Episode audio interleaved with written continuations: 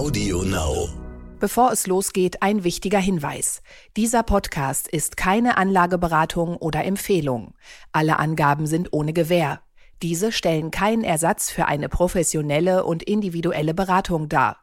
Werteentwicklungen der Vergangenheit sind kein Indikator für zukünftige Wertentwicklung. Aktien fürs Leben. Der Vermögenspodcast von Kapital. Mit Christian Röhl und Horst von Butler. Herzlich willkommen zu unserem neuen Podcast Aktien fürs Leben. Wir sind Horst von Butler und Christian Veröhl. In diesem Podcast dreht sich alles, wie der Name schon sagt, um Aktien. Aber es geht hier nicht um heiße Tipps, Gerüchte oder Zockereien, nicht um irgendwelche Penny Stocks von obskuren Ölbohrfirmen in Kanada oder IT-Buden aus Malta oder Madagaskar, sondern um Aktien fürs Leben. Wir sind ein Podcast für Selbstentscheider, die gerne investieren, gerne in Aktien, aber sich eben nicht jeden Tag damit beschäftigen wollen. Alles dreht sich um bewusste Investments in Anteile von Unternehmen, von denen man überzeugt ist. Und einige davon hält man, wie Warren Buffett, wenn's gut läuft, vielleicht sogar ein Leben lang. Wir schauen hier auf die großen Trends und Branchen, auf die Welt hinter den Aktien. Wir suchen nach tektonischen Verschiebungen und politischen Zusammenhängen, die jeden Tag die Märkte bewegen. Das ist gerade in diesen Zeiten wichtig, denn darum geht es ja. Man muss den Kontext verstehen, das Ganze sehen, eine Branche auch verstehen und einordnen können.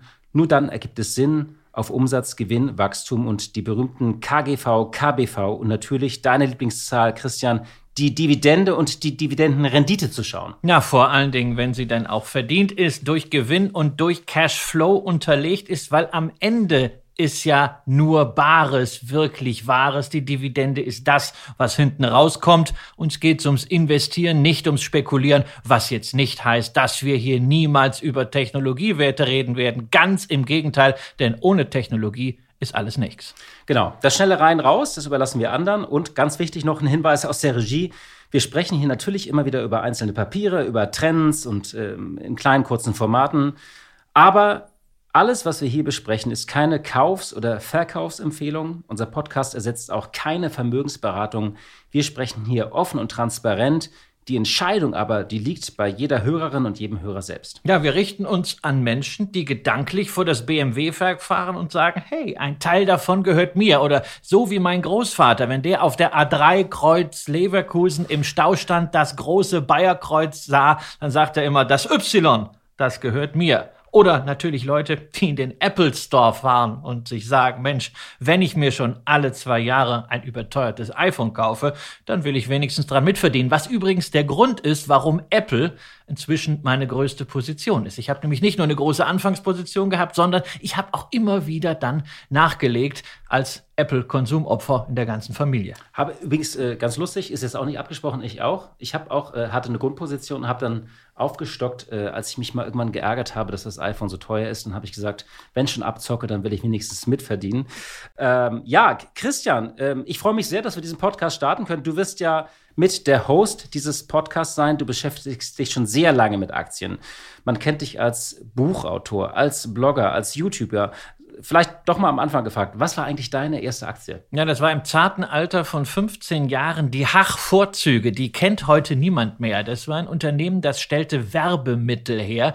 Äh, bei uns zu Hause lag der Katalog darum herum und meine Eltern äh, als Ärzte haben damals sehr, sehr viele Werbegeschenke von der pharmazeutischen Industrie noch bekommen. Und ich habe mir gedacht, na, bei uns lag dieses ganze Zeug rum und die stellen das her. Na, das muss ein super Geschäft sein. Und wie das denn so läuft, ich habe diese Aktie gekauft. Also erst natürlich meine Eltern mal überzeugt überzeugen müssen, dass ich das überhaupt mit einem kleinen begrenzten Betrag machen durfte. War alles damals mühsam bei der Sparkasse mit äh, großen äh, Mindestprovisionen. Und dann hatte ich sie und es tat sich irgendwie ein halbes Jahr lang nichts. Das Ding düdelte runter. Irgendwann hatte ich keinen Bock mehr, habe dann in irgendwas umgeschichtet, äh, aber natürlich trotzdem noch auf die Haarvorzüge geguckt und irgendwie vier Wochen später plötzlich 20 Prozent plus. Ne? Habe also gleich am Anfang gelernt, ich bin nicht der neue Warren Buffett, mhm. der neue Gordon Gecko. Äh, das erste Ding ging schief. Das ist eine Erfahrung, was ich äh, mit vielen Anlegern, die erst vor zwei Jahren in den Markt gekommen sind, äh, eben nicht teile. Da lief es am Anfang alles sehr gut und ich bin vielleicht deswegen am Anfang schon sehr demütig geworden.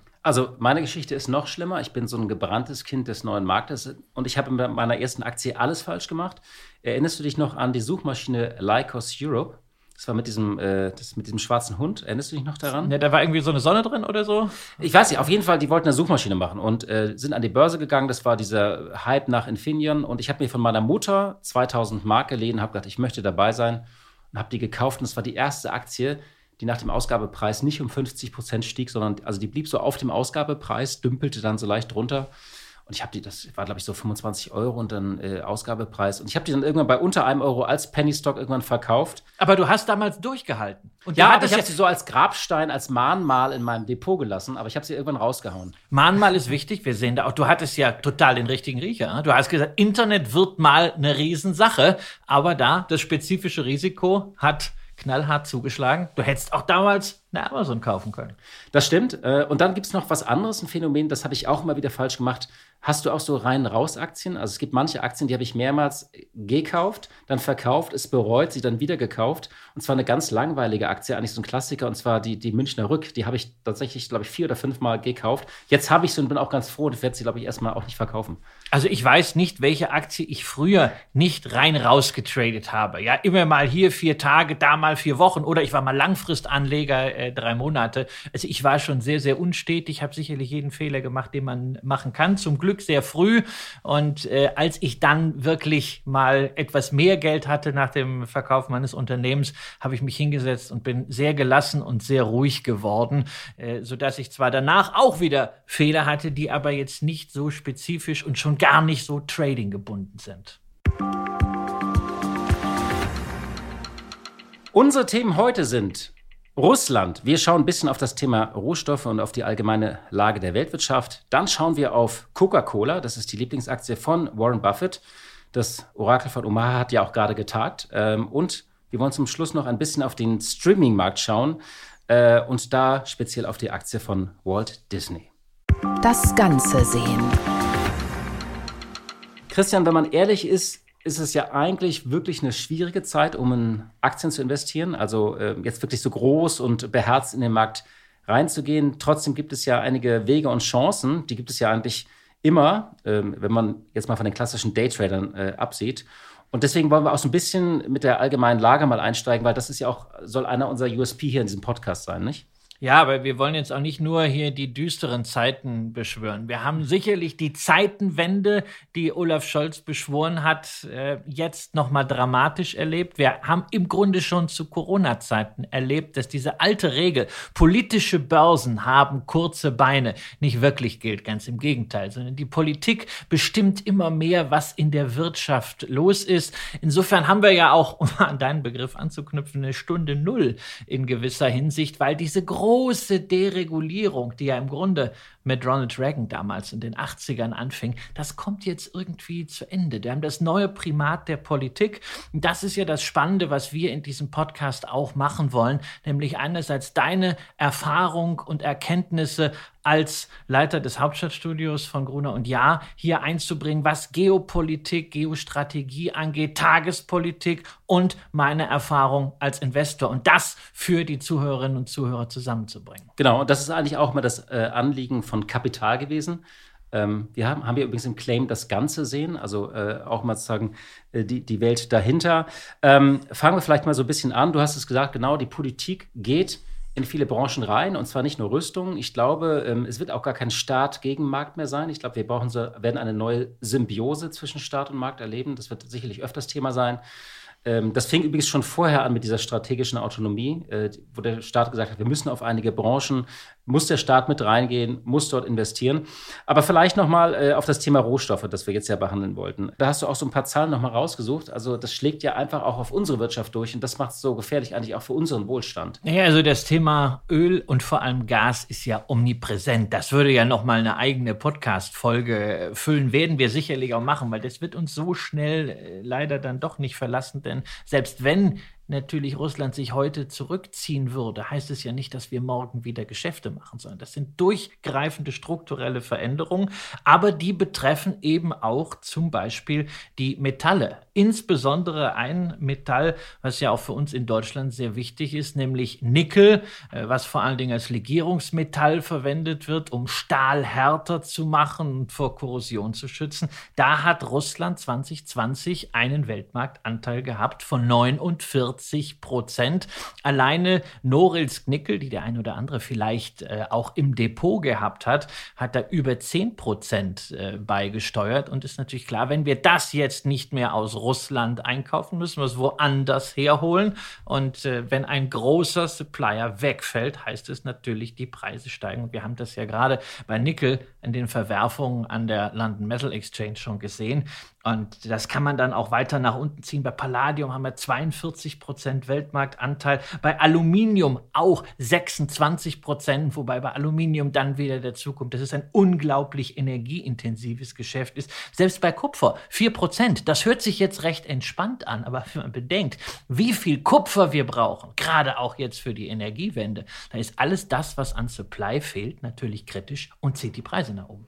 Und was heißt das eigentlich für den Westen oder auch für mich als Anleger? Also soll ich mir, soll man jetzt gucken auf Glencore oder Vale, also auf, auf die äh, brasilianischen Erzeuger oder diesen oder die Schweizer Unternehmen? Oder was wäre da so die, die Ableitung eigentlich daraus? Ja, also das ist jetzt, wenn ich mich gegen Rohstoffe irgendwie im Portfolio versichern möchte, wenn ich sage, hey, ich habe auf jeden Fall ja darunter zu leiden, Produkte werden teurer, aber das kann ja für einen Aktionär auch eine Chance sein. Dann gucke ich, okay, wo sind sonst die großen Nickelproduzenten? Du hast es erwähnt.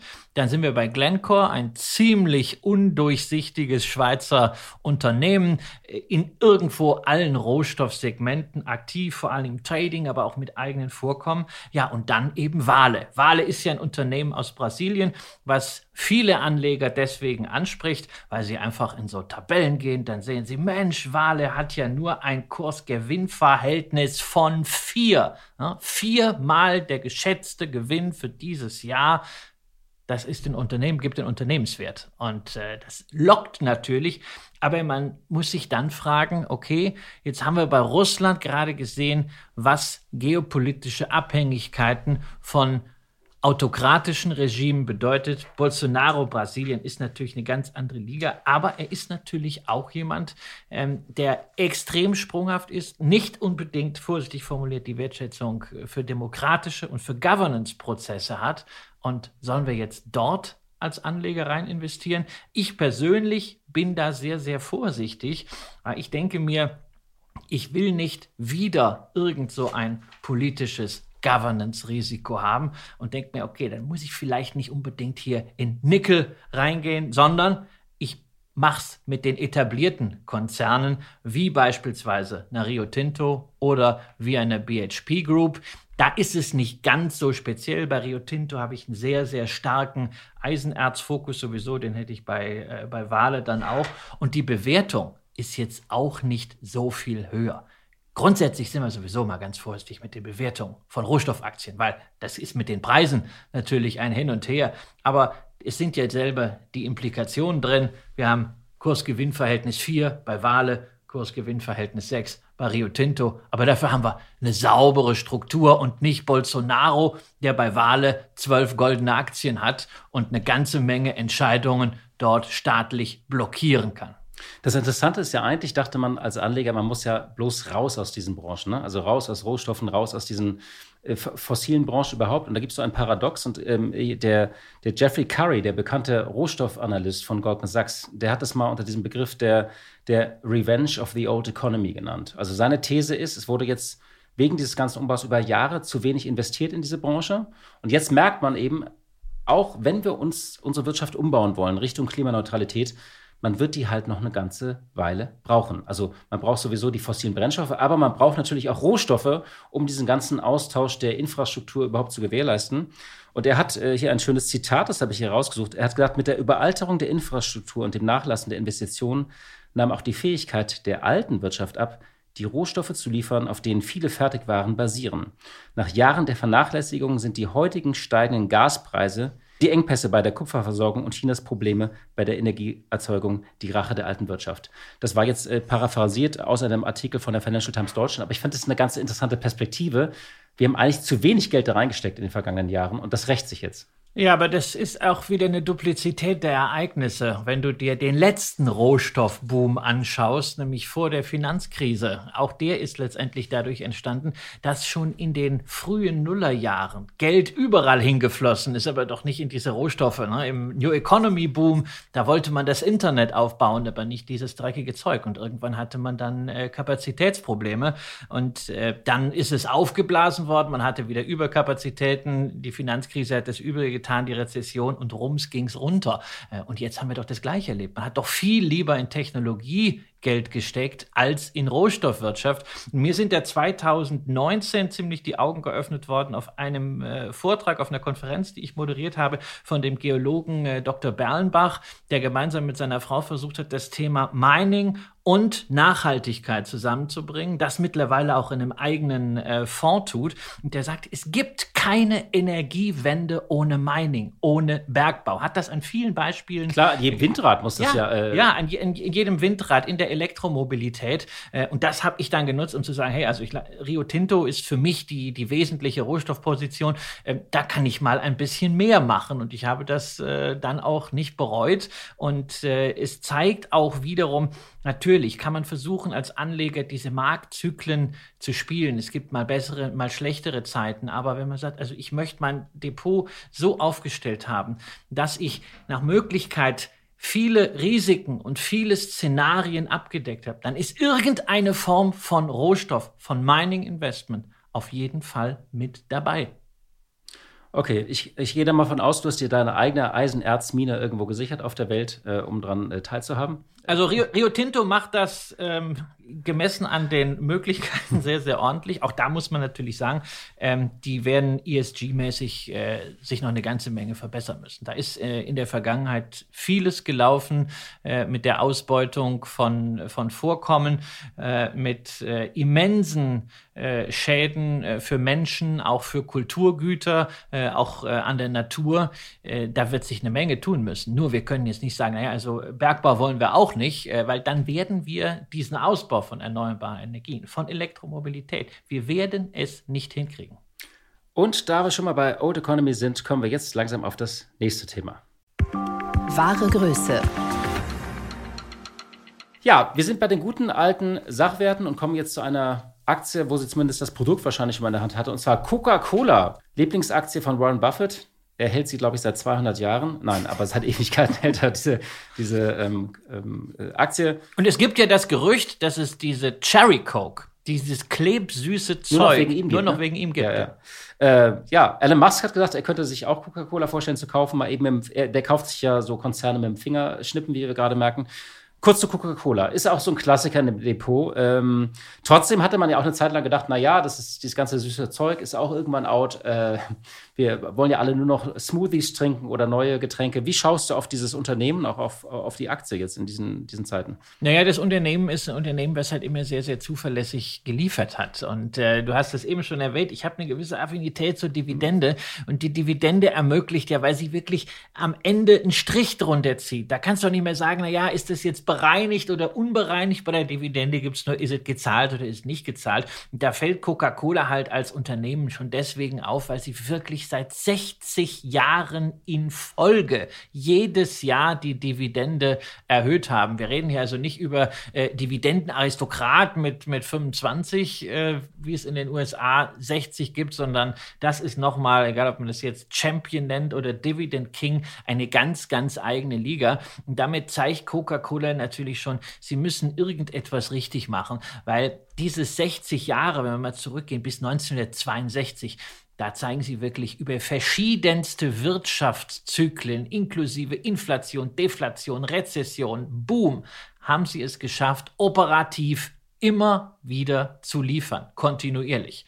Und dass sich das auf den Kurs mal stärker und mal weniger stark niederschlägt, ist das eine. Aber die realwirtschaftliche Substanz, diese Preismacht, die natürlich auch aus der Markenstärke, der globalen Präsenz, der globalen Vertriebsstärke resultiert, die ist einzigartig, zumindest für diese Branche. Ähm, und so viele Unternehmen mit dieser Historie gibt es eben auch nicht. Und Sie haben gerade großartige Zahlen vorgelegt. Also der Umsatz im ersten Quartal war äh, 20 Prozent plus, Ergebnis 16 Prozent plus. Also die, die Frage ist ja, du hast die Dividenden äh, erwähnt. Ist das jetzt dieser, ist das so der, der Klassiker des Sachwertes, über den jetzt alle wieder reden? Äh, man soll wieder in, in, in klassische Aktien gehen, ähm, in, in praktisch Substanzwerte, wo man sagt, man hat da etwas Solides, vielleicht ein bisschen langweilig, weil es schon lange da ist, aber es zahlt eine solide Dividende und damit kann man eigentlich in den nächsten Jahren nichts falsch machen. Ja, Vorsicht, also falsch machen kann man vor allen Dingen damit nichts, wenn man alle Eier in einen Korb legt. Ich äh, mag diese digitalen Entscheidungen nicht. Ich mag nicht so diese Pendelbewegung. Ja, wenn wir erst fünf Jahre sagen, wir brauchen jetzt nur noch Technologie, weil alles andere ist sowieso Mist und warum brauche ich eine Coca-Cola, äh, wenn eine Alphabet doch viel schneller wächst und eine Roku doch sowieso. Und jetzt sagen wir plötzlich, naja, also Technologie ist jetzt überbewertet und äh, jetzt müssen wir alle da rein. Also du magst diese Narrative sozusagen nicht, wo man sagt, das ist vorbei und jetzt nur noch das. Nein, das ist, ja. äh, es ist, äh, also Trinken ist nicht vorbei, Technologie ist nicht vorbei und Rohstoffe sind nicht vorbei. Man wird mal gute Zeiten haben, etwas zu kaufen, man wird mal schlechte Zeiten haben, etwas zu kaufen.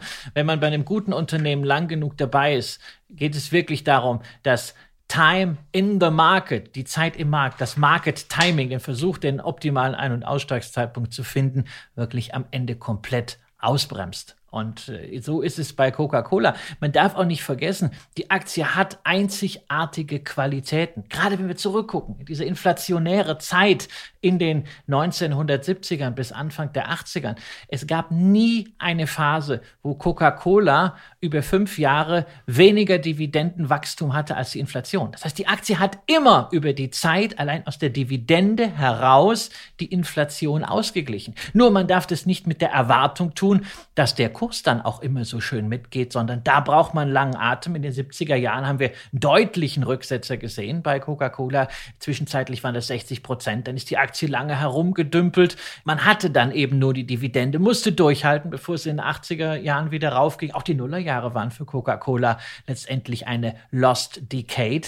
Und gerade auch bei der Bewertung, die wir jetzt sehen in der Aktie, 25er Kurs-Gewinn-Verhältnis, das ist natürlich kein Schnäppchen. Aber wer diese Aktie schon im Depot hat. Und wir haben ja nicht nur Zuhörerinnen und Zuhörer, die jetzt unbedingt neu kaufen, sondern die schon ein Depot haben. Ist doch eine wunderbare Aktie, die man liegen lassen kann, solange dieser Trend weiter intakt ist, dass es operativ läuft. Wobei bei Coca-Cola ich mir wirklich noch den Hinweis erlaube, ausnahmsweise mal etwas nicht zu tun, was ich sonst immer empfehle, nämlich auf die Umsätze zu schauen. Umsätze sind ganz wichtig, weil wenn du Wachstum haben willst, am Ende bei der Dividende muss aus Geschäft wachsen. Irgendwann brauchst du Umsatzwachstum. Bei Coca-Cola sieht das ein bisschen doof aus, weil die dieses Abfüllgeschäft gerade entkonsolidieren, dadurch natürlich in den Umsätzen Bewegungen haben, die jetzt nicht unbedingt gut aussehen. Das muss man rausnehmen, deswegen bei Coca-Cola auf den Gewinn, auf den Free Cashflow schauen. Übrigens, wenn Sie all das, was, äh, was du gesagt hast, Christian, nochmal so visualisiert sehen wollen, du hast hier jede Menge bunte Grafiken, das können Sie jetzt nicht sehen. Und die werden wir natürlich posten. Dann können Sie nochmal auf, auf die Charts schauen und auf die Dividende je Aktie, die sich in den vergangenen Jahrzehnten wirklich prächtig entwickelt hat. The Trend is your friend. So, jetzt kommen wir zu einem anderen Thema: Streaming. Wir reden, wollten eigentlich über Walt Disney reden, keine reine Streaming-Aktie, aber es, die Geschichte begann ja mit Netflix. Netflix hatte Zahlen vorgelegt und äh, die haben alle aufgestreckt, denn ähm, Netflix hat ja so jahrelang eigentlich äh, Hollywood vor sich hergetrieben und die neuen Regeln diktiert. Und jetzt hat man gemerkt, dass diese zehn Jahre andauernde Wachstumsphase bei den Abos zu Ende geht. Die Aktie ist regelrecht eingestürzt. Die, die Marktkapitalisierung beträgt jetzt noch so um die 85 Milliarden, glaube ich. Das war mal bei 300 Milliarden also Minus von fast 70 Prozent innerhalb von sechs Monaten. Und das betrifft natürlich jetzt ganz, ganz viele Unternehmen, weil alle wollten ja ein Streaming. Also alle haben, jeder hat irgendein XY Plus Abo aufgebaut. Ähm, die Großen waren dabei. Disney war dabei mit, mit Disney Hulu und Disney Plus. Äh, Warner Brothers war dabei mit, mit HBO. Ähm, es gibt Paramount ist da eingestiegen. Amazon natürlich, äh, Apple. Ich habe übrigens Nicht zu vergessen übrigens Comcast. Wird, ja. ger wird gerne vergessen, ist aber natürlich auch eine Medienaktie in den USA, äh, die eine gewisse Stabilität bringt, weil sie nämlich auch noch dieses grundsätzliche Anschlussnetz- und Kabelgeschäft äh, mit drin hat, was etwa so die Hälfte ausmacht. Und das ist das ganz Interessante, weil, ähm, äh, also ich habe übrigens selbst viel zu viele Abos. Ich habe jetzt gemerkt, ich habe irgendwie keine Ahnung, vier, fünf Streaming-Abos irgendwie laufen und ich kann das alles gar nicht gucken. Disney für die Kinder und äh, äh, Apple mal, weil ich die Morning Show gucken wollte. Amazon hat man ja eh wegen der Paketlieferung. Netflix ist der Klassiker. Ja, äh, was heißt, wenn, wenn wir jetzt über eine Serie reden würde und das ist jetzt am Ende passiert, der Absturz von Netflix ist am Ende der dritten Staffel passiert. Womit würde jetzt die vierte Staffel eigentlich beginnen? Was, was ist da so deine Erwartung, wenn wir da drauf gucken? Ah, naja, also Netflix ist nicht abgestürzt. Netflix ist vom Kurs her abgestürzt. Man hat mal wieder gesehen, äh, dass man diese, dieses Wachstum äh, nur so lange bereit ist zu bezahlen, wie es auch äh, tatsächlich läuft. Aber irgendwann hat äh, halt jeder, der dafür in Frage geht, äh, so ein Abo, beziehungsweise ist auch mal in der Situation, die du beschrieben hast. Ich habe zu viele Abos. Ähm, Gerade jetzt, wenn die Inflation kommt, wenn du merkst, ähm, als, als Arbeiter, als Angestellter, es wird irgendwie alles teuer, alles, das, ne? alles teurer, dann überlegt man, brauche ich jetzt wirklich fünf Streamingdienste, von denen ich zwei damals mit so einem Einführungsangebot hatte und dann habe ich vergessen zu kündigen, aber war ja eh egal, dann fängt man mal an. Und da wird es sicherlich eine Bereinigung geben. Und wer dann am Ende gewinnt, das hängt sicherlich einerseits von der Content-Qualität ab, wo ich die ja immer noch hervorragend ist, finde ich bei Netflix. Also maße, maße ich mir kein, äh, kein Urteil an, aber natürlich auch davon, äh, wie man das Ganze in die Breite tragen kann. Da muss ich natürlich sagen, mit dem ganzen Merchandising, auch der DNA, Blockbuster zu schaffen, hat Disney da einen gewissen strukturellen Vorteil, selbst wenn man auch da bitte die Risiken nicht außer Acht lässt. Also ich persönlich habe mit diesem gesamten äh, Streaming-Segment jetzt nicht die Affinität, dass ich sagen würde, da muss ich jetzt unbedingt investieren. Wenn ich aus der Perspektive eines bewertungsorientierten und Cashflow-orientierten Investors drauf schaue, dann wäre mein Favorit tatsächlich eine Comcast. Die hat auch gerade Zahlen vorgelegt. Die haben ja auch ein bisschen Streaming mit dem NBC Universal. Die haben übrigens auch Themenparks, die Universal Parks, ähnlich so wie, äh, wie Disney. Aber da reden wir über aktuell 12 Millionen Subscriber. Also äh, das ist nicht auf demselben Niveau, aber sie machen tatsächlich kontinuierliche Cashflows, auch aus dem Netzgeschäft. Sky gehört ebenfalls dazu und sie sind damit in der Lage, zum Beispiel auch anders als Netflix und anders als seit äh, drei Jahren auch Disney, eine Dividende auszuzahlen. Zweieinhalb Prozent Rendite ist nicht die Welt, aber es zeigt zumindest, das Unternehmen kann Shareholder Value liefern und auf der Bewertungssicht reden wir halt da eben über ein Kurs-Gewinn-Verhältnis irgendwie von 11, ein Enterprise-Value-Verhältnis äh, zum Free Cash-Flow von 15. Und da sind wir natürlich bei Disney und vor allem auch bei Netflix dann in ganz anderen Bewertungsrelationen. Das ist so für denjenigen, der sagt, er will mal was anderes. Und wir wollen ja auch zumindest mal äh, nicht nur die globalen Trendwerte zeigen und diskutieren, sondern mal was anteasern, was so ein bisschen links und rechts vom Weg liegt. Und da ist Comcast dabei.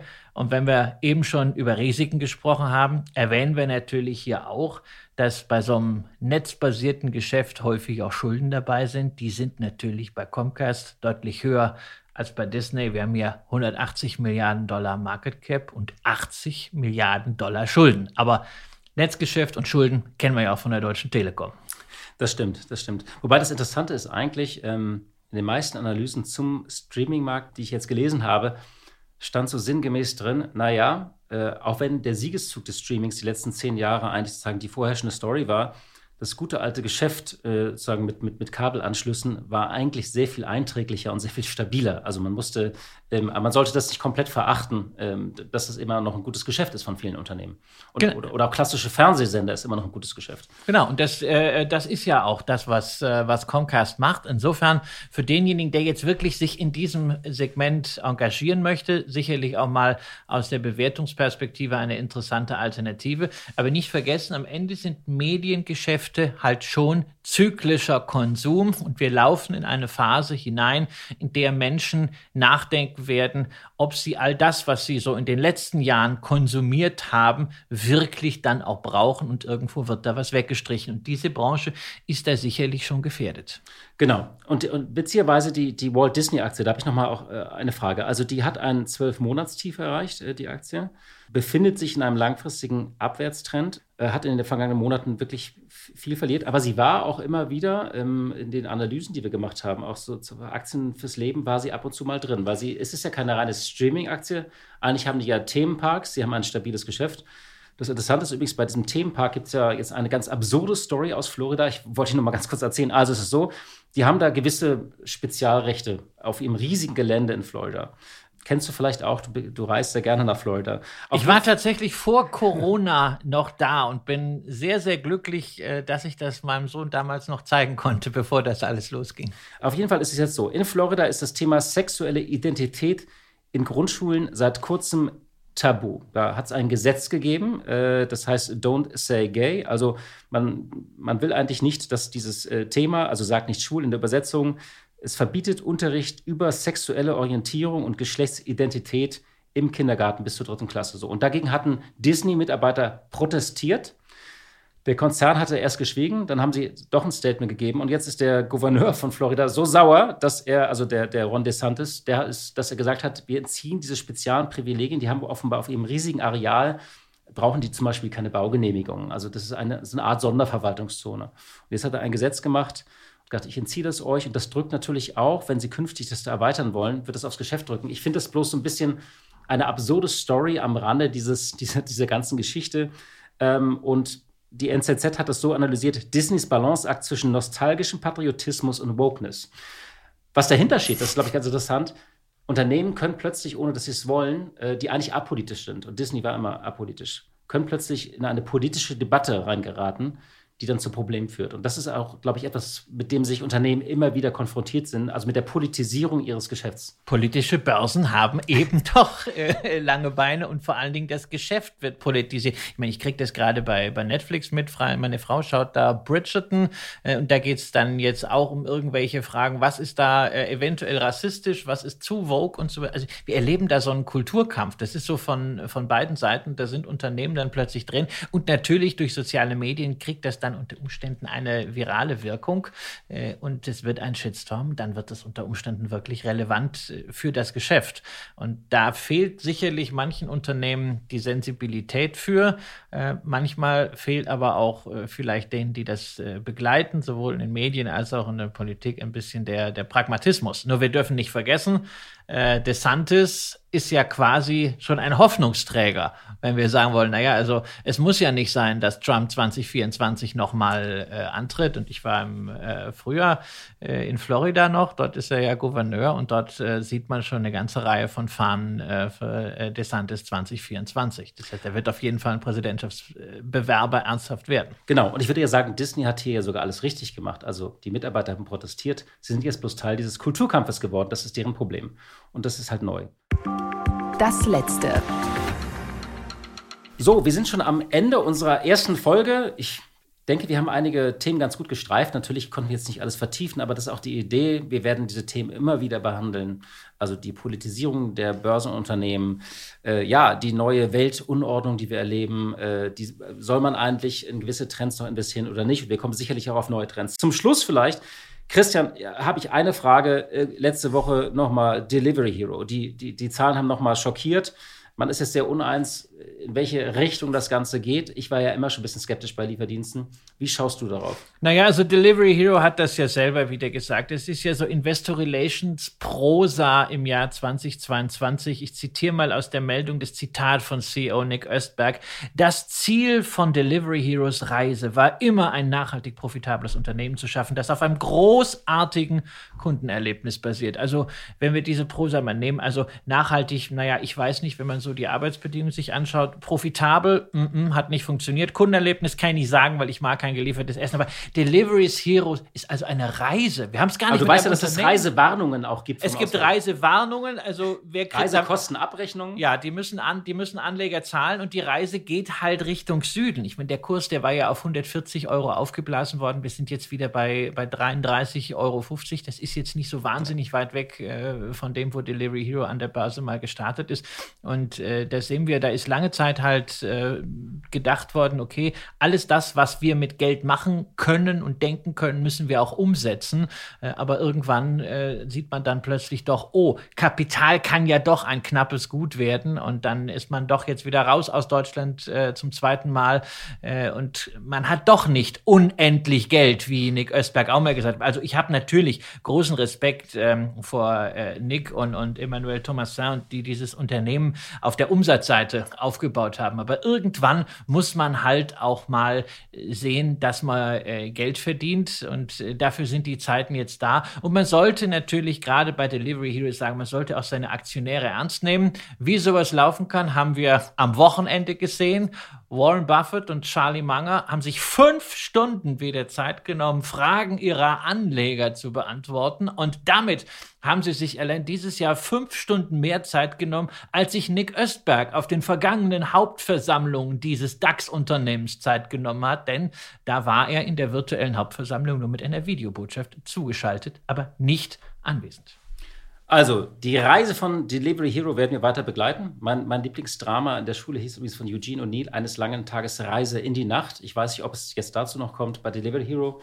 Ähm, ja, das war die erste Folge, Christian. Wir sind, glaube ich, ähm, haben einige Themen gut streifen können. Es hat mich, ich freue mich wirklich sehr, dass wir das hier gemeinsam starten können, dass wir künftig jede Woche hier über solche Themen reden, und, ähm, äh, und ja, diese Mischung zwischen einzelnen Investments, aber eben auch dem Blick aufs große Ganze. Und ich bin stolz, dass wir das gemeinsam starten können. Mir ist es auch ein ganz, ganz großes Vergnügen, weil es einfach nochmal ein anderer Blick ist auf Aktien. Wir werden natürlich immer auch irgendwann mal andere Assetklassen streifen, so wie wir heute auch über Rohstoffe gesprochen haben. Wir werden notwendigerweise auch mal über Zinsen und Anleihen sprechen müssen. Aber das Schöne ist ja, dass Aktien sehr, sehr viel, was man so als alternative Investments wie Land, wie Wald, wie Holz klassifiziert, dass Aktien da auch einen transparenten, regulierten Einstieg ermöglichen. Jetzt habe ich so ein paar Themen genannt. Wir freuen uns natürlich, wenn unsere Zuhörerinnen und Zuhörer uns nicht nur Zeit schenken, sondern auch noch ein paar Wünsche äußern, was Themen sind, die wir hier gemeinsam besprechen sollen. Und man findet uns aus, aus, äh, auf ausreichend Kanälen und dann können wir das gemeinsam hier diskutieren. Oder Sie schreiben uns an eine E-Mail, die Sie auch in den Show Notes zu diesem Podcast finden. Ich sage jetzt erstmal, das war's für diese Woche. Vielen Dank fürs Zuhören und wir hören uns hoffentlich kommende Woche wieder. Aktien fürs Leben. Der Vermögenspodcast von Kapital. Mit Christian Röhl und Horst von Butler.